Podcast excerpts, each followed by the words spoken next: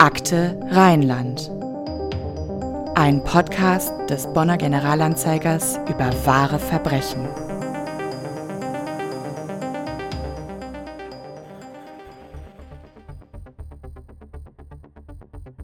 Ein 39-jähriger Mann hat gestern Mittag im Amtsgericht Euskirchen mit einer Bombe und einer Pistole ein Blutbad angerichtet. Sieben Menschen, darunter auch der Attentäter, starben, acht wurden verletzt. Nach Angaben von Oberstaatsanwalt Jörg Petruski befinden sich unter den Toten der 32-jährige Richter und die frühere Freundin des Täters. Wegen gefährlicher Körperverletzung an dieser Frau war der als Heizwerker beschäftigte Mann kurz vor dem Attentat vom Gericht zu einer Geldstrafe von 7200 Mark verurteilt worden. Ja, und damit hallo und herzlich willkommen zum GA Crime Podcast, bei dem wir uns mit Kriminalfällen aus Bonn, der Region und dem Rheinland bespaßen. Heute geht es bei uns um einen sehr spektakulären Fall, der auf der ganzen Welt für Entsetzen und Aufsehen gesorgt hat, der aber auch eine morbide Faszination hervorgerufen hat. Und vom Morbiden fasziniert ist nach eigener Aussage auch unser heutiger Gast, Jörg Mannhold. Jörg, du bist Ressortleiter der Regionalredaktion hier beim Generalanzeiger. Du bist Experte für Heimatgeschichte und für den rheinischen Dialekt. Außerdem bist du aber auch Crime- und Crime-Podcast-Fan. Und du hast mir letztens verraten, dass du die ganz grausamen, brutalen Fälle am liebsten magst. Und dann dürfte unser heutiger Fall ja genau das Richtige für dich sein, denn was der sogenannte Gummistiefelmörder im Jahr 1994 am Amtsgericht Euskirchen angerichtet hat, das kann man ohne boulevardeske Übertreibung als Blutbad oder Massaker bezeichnen, oder? Ja, also so wie ihr das anmoderiert habt, muss ich sagen, bin ich ja überrascht über mich selber. Aber okay. Äh, ja, das stimmt. Vor allen Dingen, äh, was, was mich selber betrifft, ist, dass ich bin äh, früher in Euskirchen zur Schule gegangen und das, was da passiert ist, war, ist genau auf meinem Schulweg passiert. Das heißt, wenn ich damals noch in der Schule gewesen wäre, dann äh, hätte es sein können, dass ich das mitbekommen hätte. Insofern hat mich das damals besonders mitgenommen.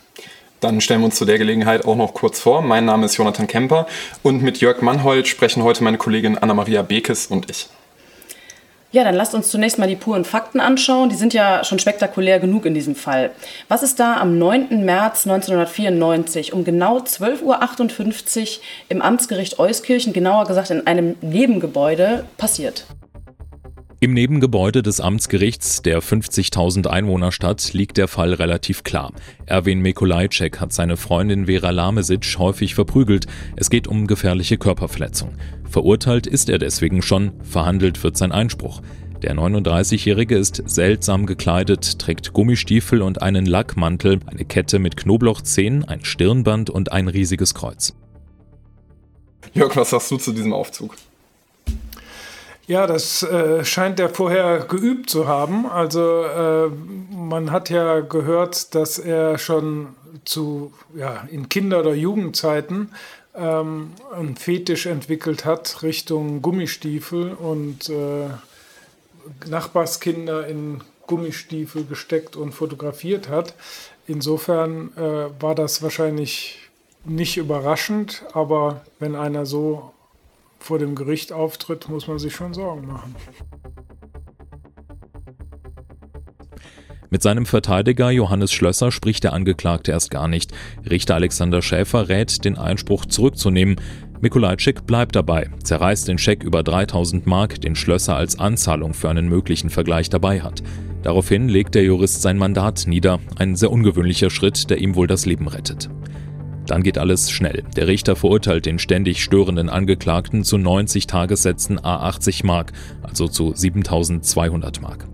Der Verurteilte nimmt das Urteil fast teilnahmslos entgegen und verlässt den Saal und vermutlich auch das Gebäude. Kurz darauf passiert das, was in deutschen Gerichtsgebäuden bis heute einmalig ist.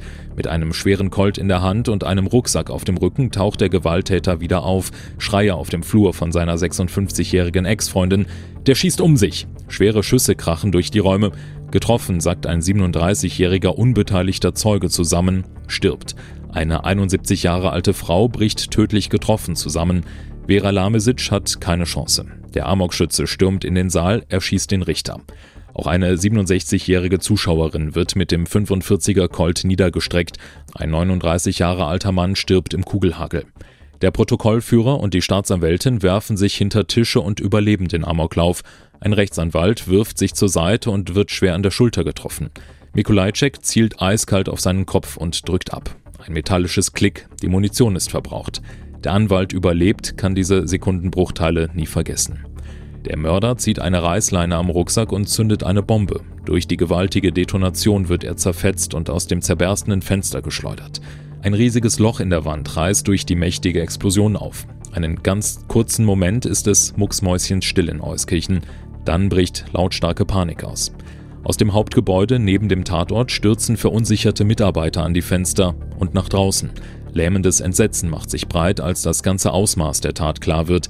Der Mörder liegt vor dem verwüsteten Haus in Trümmern, Verletzte schreien, ein Junge ist voller Glassplitter und brüllt um Hilfe.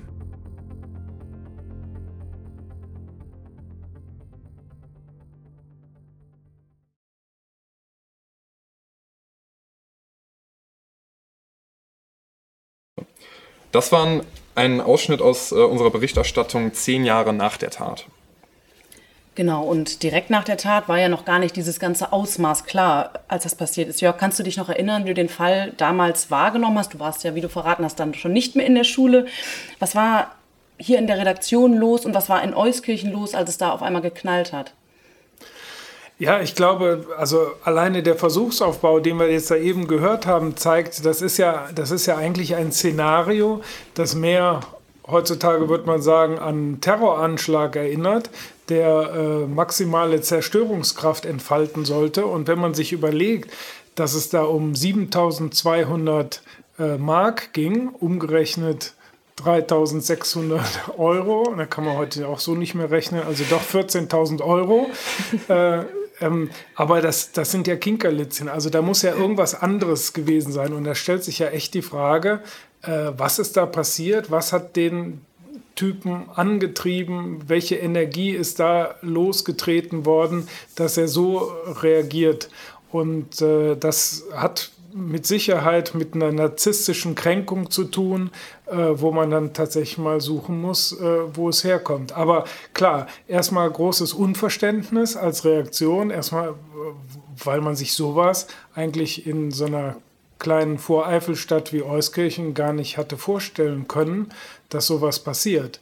Und dieses Szenario, wenn ich mir vorstelle, wie der, wie der da aufgetreten ist mit seinen Gummistiefeln und dem Knoblauch und sich dann in die Luft sprengt, äh, das, das erinnert ja schon eher an ein Drehbuch als an die Wirklichkeit. Und äh, insofern, glaube ich, haben alle entsetzt sich die Augen gerieben und sich gefragt, was ist da passiert.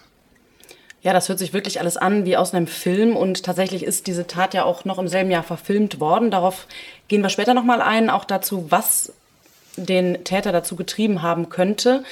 Ähm, du hast gerade schon erwähnt, Euskirchen, kleine Voreifelstadt. Was kannst du uns dazu sagen? Es ist kein ganz kleines Dorf, aber eben natürlich auch keine Großstadt. Wie schlägt so eine Tat da ein? Ja, also das ist schon das sozusagen das äh, Mittelzentrum in der, der Voreifel, klar. Äh, da gibt es Kirmes, da gibt es eine Fußgängerzone und da gab es auch übrigens den ersten McDonalds in Deutschland, damals in den 70er Jahren, als es noch hieß, dass die äh, Regenwürmer für die Hamburger verwenden.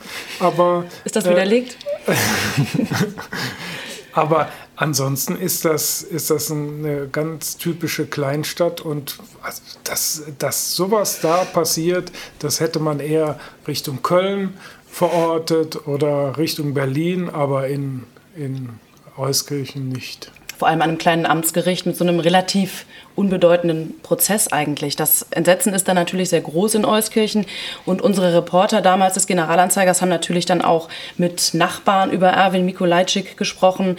Der Tenor ist da grundsätzlich, wir kannten ihn kaum, der war unauffällig, vielleicht ein bisschen merkwürdig. Einer sagt dann, er war ein richtiger Eigenbrötler, der ist eigentlich kaum vor die Tür gegangen. Irgendwas Auffallendes? Nee, nur eben sehr zurückgezogen. Den hat man noch nicht mal bei Feiern, Bällen, Schützenfesten oder sonst wo gesehen. Auch nicht mit seiner Freundin in unserem Dorf. Und ein Nachbar sagt dann tatsächlich noch, er habe oft gehört, wie dieser Erwin die Freundin Vera Lamidzic verprügelte. Und dann kommt dieser Typ in einem irren Aufzug mit Lackmantel, Knoblauch um den Hals, mit Gummistiefeln an den Füßen ins Gericht. Da muss doch eigentlich vorher schon mal jemand bemerkt haben, dass da was nicht stimmt. Ja, wie gesagt, das ist ja sozusagen die erste Schicht, die erste äh, archäologische Schicht, wenn man äh, danach sucht, wo, wo das Ganze herkommt, diese Energie, die da freigesetzt wurde. Ähm, dass er unauffällig war, war vielleicht das eine. Auf der anderen Seite äh, hat man im Nachhinein, äh, als die Kindheit aufgearbeitet wurde, schon festgestellt, er wurde offenbar vom Vater regelmäßig geschlagen. Die Mutter hat ihn vernachlässigt. Er äh, hatte in der äh, Familie keine besonders äh, hervorgehobene Stellung und ähm, er ist schon immer durch komische Aktionen äh, hervorgetreten. Also beispielsweise sein Fetisch für die, für die Gummistiefel, überhaupt für Lack und Leder insgesamt. Und ähm, dann gab es auch schon gewisse Anzeichen, ähm, denn er war auch ein Waffennah, äh, hatte einen Waffenschein, äh, war auch unter den Schützen und ähm, es gab auch schon äh, bestimmte Ausrufezeichen, nämlich sein damaliger Arbeitgeber, die RVK, Rhein, nee, Rhein, äh, nee, RVK, äh, Regionalverkehr Köln.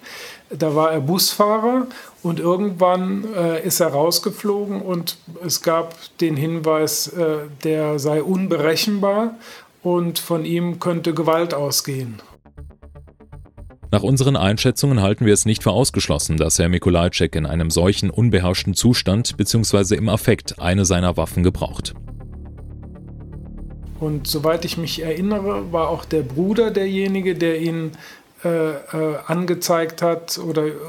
Der Bruder ist zur Polizei gegangen und hat vor seinem Bruder Erwin gewarnt und hat gesagt, nehmt ihm die Waffen weg. Genau, weil er äh, das vorausgeahnt hat, dass er möglicherweise irgendwann dieses, diese Waffen, die er da hatte, äh, gegen Menschen einsetzen könnte. Mein Bruder ist Waffenträger und es geht von diesem in Verbindung mit seiner Veranlagung eine Gefahr aus. Durch diese meine Aussage möchte ich verhindern, dass etwas Schlimmeres passiert und erreichen, dass die Schusswaffen sichergestellt werden. Insofern kam das nicht aus heiterem Himmel. Ja, Behördenvertreter sind sich dann trotzdem aber direkt nach der Tat schon ziemlich schnell einig. Also so geht es zumindest aus der Berichterstattung hervor. Das hätte überall passieren können. Vor allem, das hätte man nicht verhindern können. Kann man die Behauptung denn wirklich so stehen lassen? Ich glaube, das ist ein ganz normaler Reflex der Behörden, so äh, zu argumentieren. Die Tatsache, dass nach diesem Fall äh, die äh, Sicherheitsvorkehrungen an Gerichten grundsätzlich verändert worden sind. Also dass äh, Nordrhein-Westfalen äh, die äh, die Metallschleuse äh, verpflichtend gemacht hat, zeigt einfach, dass man natürlich was machen kann und dass man bis dahin da auch was versäumt hatte und das unterlassen hatte. Auf der anderen Seite, man kann jetzt auch nicht alles sichern und das war, ist ja kein Landgericht, sondern wie du schon gesagt hast, ein Amtsgericht. Normalerweise sind die Kapitaldelikte ja an den Landgerichten, insofern wären die die ersten, die man da zu sichern hätte. Also in gewisser Weise äh, hat da schon das Amtsgericht Euskirchen seine Unschuld verloren. Ja, fassen wir mal zusammen, was wir über diesen Erwin Mikolajczyk wissen. Der war, wie du gerade schon gesagt hast, Busfahrer, ist da rausgeflogen. Später war er dann Heizwerker in Freiburg. Er war ein Einzelgänger, hatte ein Fable oder eher einen Fetisch für Waffen und für Gummistiefel. Da wurden nach der Tat dann 140 Paar bei ihm gefunden, dazu Waffen, das Zubehör, um Munition herzustellen. Und daraus hat er ja dann auch seine Bombe gebastelt. Vor Gericht stand er dann wegen Körperverletzung, weil er seine Freundin verprügelt hatte. Kennst du da die Hintergründe? Also, äh, soweit ich das erinnere, ging es da auch darum, dass er von ihr verlangt hatte, die Gummistiefel anzuziehen und bestimmte Praktiken anzuwenden und äh, sie sich da geweigert hatte. Jedenfalls hat es nicht so schön, hat es nicht so schön gemacht, wie er wollte. Und äh, dann hat er sie verprügelt. Also so, das, also der hatte eine ganz kurze Zündschnur. Genau, und dafür hat sie ihn dann angezeigt. Er ist dann verurteilt worden, hat Einspruch eingelegt. Und dieses Einspruchsverfahren ist dann das, bei dem diese Explosion geschieht oder diese, dieses Massaker, kann man eigentlich sagen. Also dieses ganze Tatgeschehen haben wir ja eben schon gesagt, es klingt wie aus einem Film und ähm, wie ich schon erwähnt habe, der Film, dieser Fall ist verfilmt worden, direkt im Jahr 1994 mit dem späteren Oscar-Preisträger Christoph Walz in der Hauptrolle als Erwin Mikulajczyk mit Cornelia Frohbös als dessen Mutter. Und ich habe mir diesen Film natürlich angeguckt. Ähm, der scheint schon annähernd dokumentarisch zu sein. Im Abspann heißt es zumindest, der beruht auf Gesprächen mit Angehörigen und anderen Beteiligten.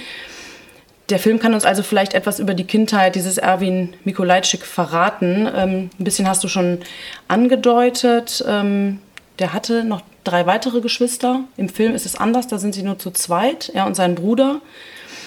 Ähm, und er soll sowas wie das Lieblingskind seiner Mutter gewesen sein, hieß es immer. Im Film wird dann klar, er versucht, er kämpft sehr um die Liebe dieser Mutter. Letztlich wird es aber erst erwidert, als der Vater tot ist und er sich dann um die kümmert und auch finanziell sie unterstützt.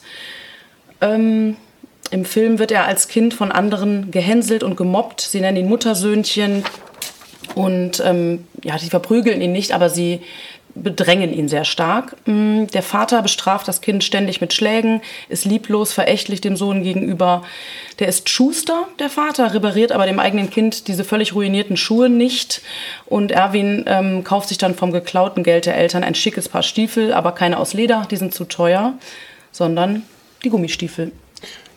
Wenn wir jetzt an, die ganze Zeit von Gummistiefeln sprechen, ähm, gibt es da eigentlich eine Lieblingsfarbe von diesem Erwin? Weil ich kann sie mir noch gar nicht so richtig vorstellen. Das hätte ich jetzt auch gefragt. Bei diesen vielen Paar Gummistiefeln wusste ich gar nicht, dass es so viele unterschiedliche gibt. Also so viele Farben gibt es ja gar nicht. War mir auch nicht klar, aber laut äh, Berichterstattung gab es da alle Farben des Regenbogens sozusagen. also auch Bonbon rosa. Im Film allerdings sind sie eigentlich eher schwarz. Und ähm, da macht er dann auch Fotos heimlich. Also wenn es regnet, radelt der los auf seinem Fahrrad und ähm, versteckt sich im Wald und ähm, fotografiert heimlich Frauen mit Gummistiefeln. Also das ist alles schon etwas schräg und dieser Fetisch wird einem jetzt durch den Film auch nicht wirklich klar. Vielleicht weil einem so ein Fetisch auch nicht klar werden kann. Und ähm, das ist das Problem ist ja, glaube ich, auch, also natürlich ist ja nach so einer monströsen Tat möchte man halt wissen, warum. Wie entwickelt sich sowas? Und da ist ja eigentlich, ist das die klassische Arbeit eines Psychologen, das dann im Nachhinein äh, aufzuarbeiten. Aber wenn der Proband, wie in dem Fall, nicht mehr dabei ist, äh, ist das schwierig. Also dann, und ich vermute mal, dass die Eltern jetzt auch nicht besonders auskunftsfreudig waren. Das klingt so. Im Übrigen ist das Ganze, klingt ja alles total klischeehaft. Also äh, wenn, wenn man eine schlechte Prognose abgeben will und man kannte die, äh, die Vorgeschichte von ihm, dann lag das auf der Hand, dass er eine schlechte Prognose hat. Genau, du hast ja eben schon erwähnt, dass da mehrfach vor ihm gewarnt wurde. Er hatte auch einen Aufenthalt in einer psychiatrischen Klinik, der mehrfach verlängert wurde. Also man hätte schon ahnen können, dass mit dem irgendwas nicht stimmt. Und ähm, trotzdem konnte diese Tat anscheinend ganz offenbar nicht verhindert werden. Diesen Tag des Massakers am 9. März können wir einigermaßen gut rekonstruieren. Der Erwin soll sich dann morgens von seiner Mutter verabschiedet haben. Sie fragte ihn dann wohl noch, was sie zum Mittagessen kochen soll. Und er meinte, koch was Leckeres, ich bin um eins zurück. Sie soll dann Würstchen gemacht haben, aber um eins war ihr Sohn nicht zurück. Da lag er zerfetzt von seiner selbst gebastelten Bombe vor dem Amtsgericht und hatte vorher sechs Menschen gezielt und mit höchster Präzision erschossen und dann seine Bombe gezündet. War das ein Amoklauf? Natürlich war das ein Amoklauf. Also äh, ich glaube, zu der Zeit war sowas ja auch äh, weniger im allgemeinen Bewusstsein. Äh, jetzt in den letzten Jahren haben wir häufiger mal sowas gehabt, auch dass sich Menschen selber mit in die Luft gesprengt haben. Äh, dazu, das war, hatte da ja noch so ein bisschen den Charakter des Neuen und man fragt sich, wie er das Know-how aufgebaut hat, sich sowas zusammenzubauen. Also er musste ja da schon ein bisschen Ahnung haben. Das Internet war ja auch noch nicht das Allwissende äh, so verfügbar. Also der, ich glaube, der hat da länger recherchiert äh, und länger geplant für den Tag. Ähm, insofern ist es auch spannend, das ist ja auch so eine Reibungsfläche. Warum sagt er in dem Moment, koch was Leckeres zu seiner Mutter? Wenn also meinst du, er, er wusste weiß, schon, dass ja, er nicht wiederkommt? Wenn er weiß, er kommt nicht wieder. Hatte er eine vage Hoffnung, dass er dahin geht und er wird freigesprochen, er muss dann doch nicht zahlen und er bekommt sein Selbstwertgefühl dadurch zurück äh, und es geht alles friedlich aus. Aber dann wäre er wahrscheinlich nicht in so einer auffälligen Montur dahin gegangen. Also äh, Knoblauch benutzt man ja eigentlich, um Vampire abzuschrecken. Und äh, hat er irgendein, irgendein Interesse auch in dieser Hinsicht vielleicht, dass er sich für dieses irgendwie mystische oder ja, wie, wie sagt man, zauberhafte, wie Vampire irgendwie interessiert? Also er scheint auf jeden Fall in einer Welt böser Geister zu leben. Also anders äh, kann ich mir das nicht erklären, dass er versucht, damit dem Ganzen Herr zu werden.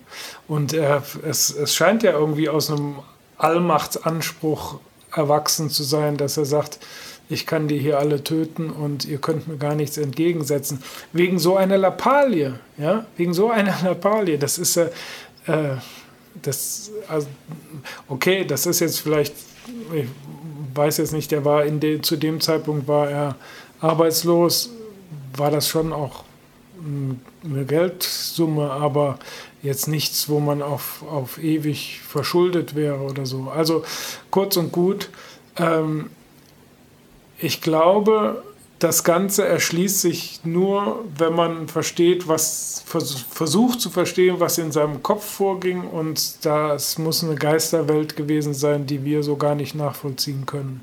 Ja, ich glaube auch. Das ist auch nicht vollständig aufgearbeitet worden. Der Film, der ja offensichtlich dann auch auf Aussagen der Familie unter anderem beruht, der ähm, zeigt, wie er als Kind dann Feuerchen legt, kleine, der bastelt dann kleine Bomben aus Konservendosen und ähm, sammelt Munition in dieser militärischen Sperrzone, die es ja, glaube ich, wirklich gab.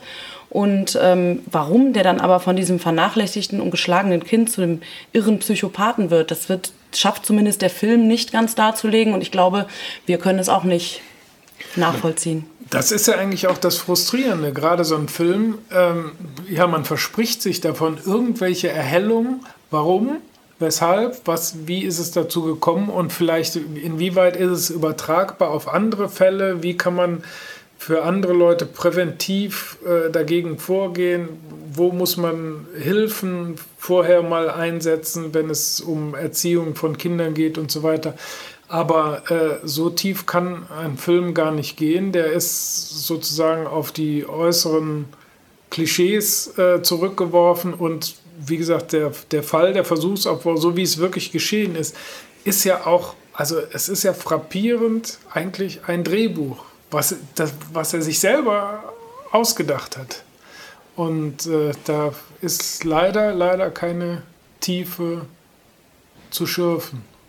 Ist es in der Hinsicht vielleicht überhaupt richtig, dass darüber der Film gedreht wurde, wenn man quasi eigentlich nur dem Täter dann nochmal so eine, so eine Plattform bietet und eigentlich gar nicht ja die Frage klären kann, warum hat er das jetzt gemacht? Und wir haben auch vorhin schon gemerkt, stimmen ja auch gar nicht alle Details, dass mhm. zum Beispiel die Anzahl der Geschwister ähm, dram dramaturgisch ein bisschen angepasst wurde. Also ich sage mal, das Argument, dem Täter eine Plattform zu geben, ist insofern verfehlt, als äh, er das ja nicht mehr genießen kann. Ja? Äh, insofern kann er sich da in dem Erfolg nicht mehr sonnen. Auf der anderen Seite ist das einfach ähm, hat das, glaube ich, auch eine reinigende Funktion, wenn die Menschen, die das mitbekommen haben, dass es so abgelaufen ist, äh, die haben den Wunsch, das nochmal so hautnah mitzubekommen, um, um das irgendwie für sie fassbar zu machen, glaube ich. Ähm, und insofern ist das, ist das mehr was für die Hinterbliebenen oder die Außenstehenden, die irgendwie versuchen, das Ganze zu begreifen, als jetzt, dass es jetzt eine negative Auswirkung hätte, den, den Täter da zu featuren. Ja, trotzdem ist es natürlich nicht von der Hand zu weisen, dass er anscheinend sich schon selbst die große Bühne da schaffen wollte und ja eigentlich im wahrsten Sinne des Wortes mit einem ganz großen Knall sich verabschieden ja. wollte. Was meinst du, wie das heute noch in Euskirchen oder auch hier in der Region oder überhaupt Erinnert man sich noch an diesen Fall? Das ist ja fast 26 Jahre her. Ja, ich glaube schon, dass der hat Geschichte geschrieben und ist einfach von der Bildlichkeit des Ganzen so, dass er, dass er sich ins kollektive Bewusstsein eingeprägt hat. Das ist äh, also einer der, der schlimmen Fälle, vergleichbar vielleicht noch mit dem Mord in der Siegburger JVA. ähm, der ja auch verfilmt worden ist, auch also sehr grausam verfilmt worden ist. Ähm, ich, ich glaube schon, dass der, also dieses, dieses Bild, der Mann in seinen schwarzen Gummistiefeln, schwarze Kluft und die Knoblauchzehen um, um den Hals, äh, dass, dass das, das Bild bleibt hängen. Ja, rezipiert hat man das als Amoklauf, wie wir schon gesagt haben. Es ist allerdings ein Amoklauf der besonderen Sorte. Psychologen ähm, unterscheiden bei Amokläufern verschiedene Typen. An erster Stelle den gehemmt aggressiven Waffennarren, Polizisten, Soldaten und bei der Mutter lebende Einzelgänger. Das ist eigentlich, das hört sich ja an, als spreche man von diesem Erwin. Und ähm, für andere Amokläufer wiederum ist diese Täter-Opfer-Beziehung ganz besonders wichtig. Die gehen vor allem auf Angehörige, Familienmitglieder etc. los. Und dieser Erwin Mikulajczyk, dieser Amokläufer von Euskirchen, der hat fatalerweise wohl beide Typen in sich vereint. Was blieb ihm übrig? Was blieb ihm übrig? Die Gummistiefel. Ähm, ja. Ja, ich glaube, wir haben ein ganz gutes Bild von diesem Fall damals bekommen. Vielen Dank, Jörg, dass du uns diese morbiden Einblicke hast, ähm, also dass du uns daran hast teilhaben lassen. Und wir hoffen, dass es euch auch gefallen hat. Schaltet beim nächsten Mal wieder mit ein. Tschüss. Tschüss. Tschüss. Das war Akte Rheinland, der GA-Podcast zu Kriminalfällen aus Bonn und der Region. Akte Rheinland ist eine Produktion der Generalanzeiger Bonn GmbH. Redaktion und Produktion Anna-Maria Bekes und Andreas Deik. Mitarbeit Jonathan Kemper. Nachrichtenstimme Daniel Dähling. Intro und Outro Charlotte Pekel. Grafik Sabrina Stamp.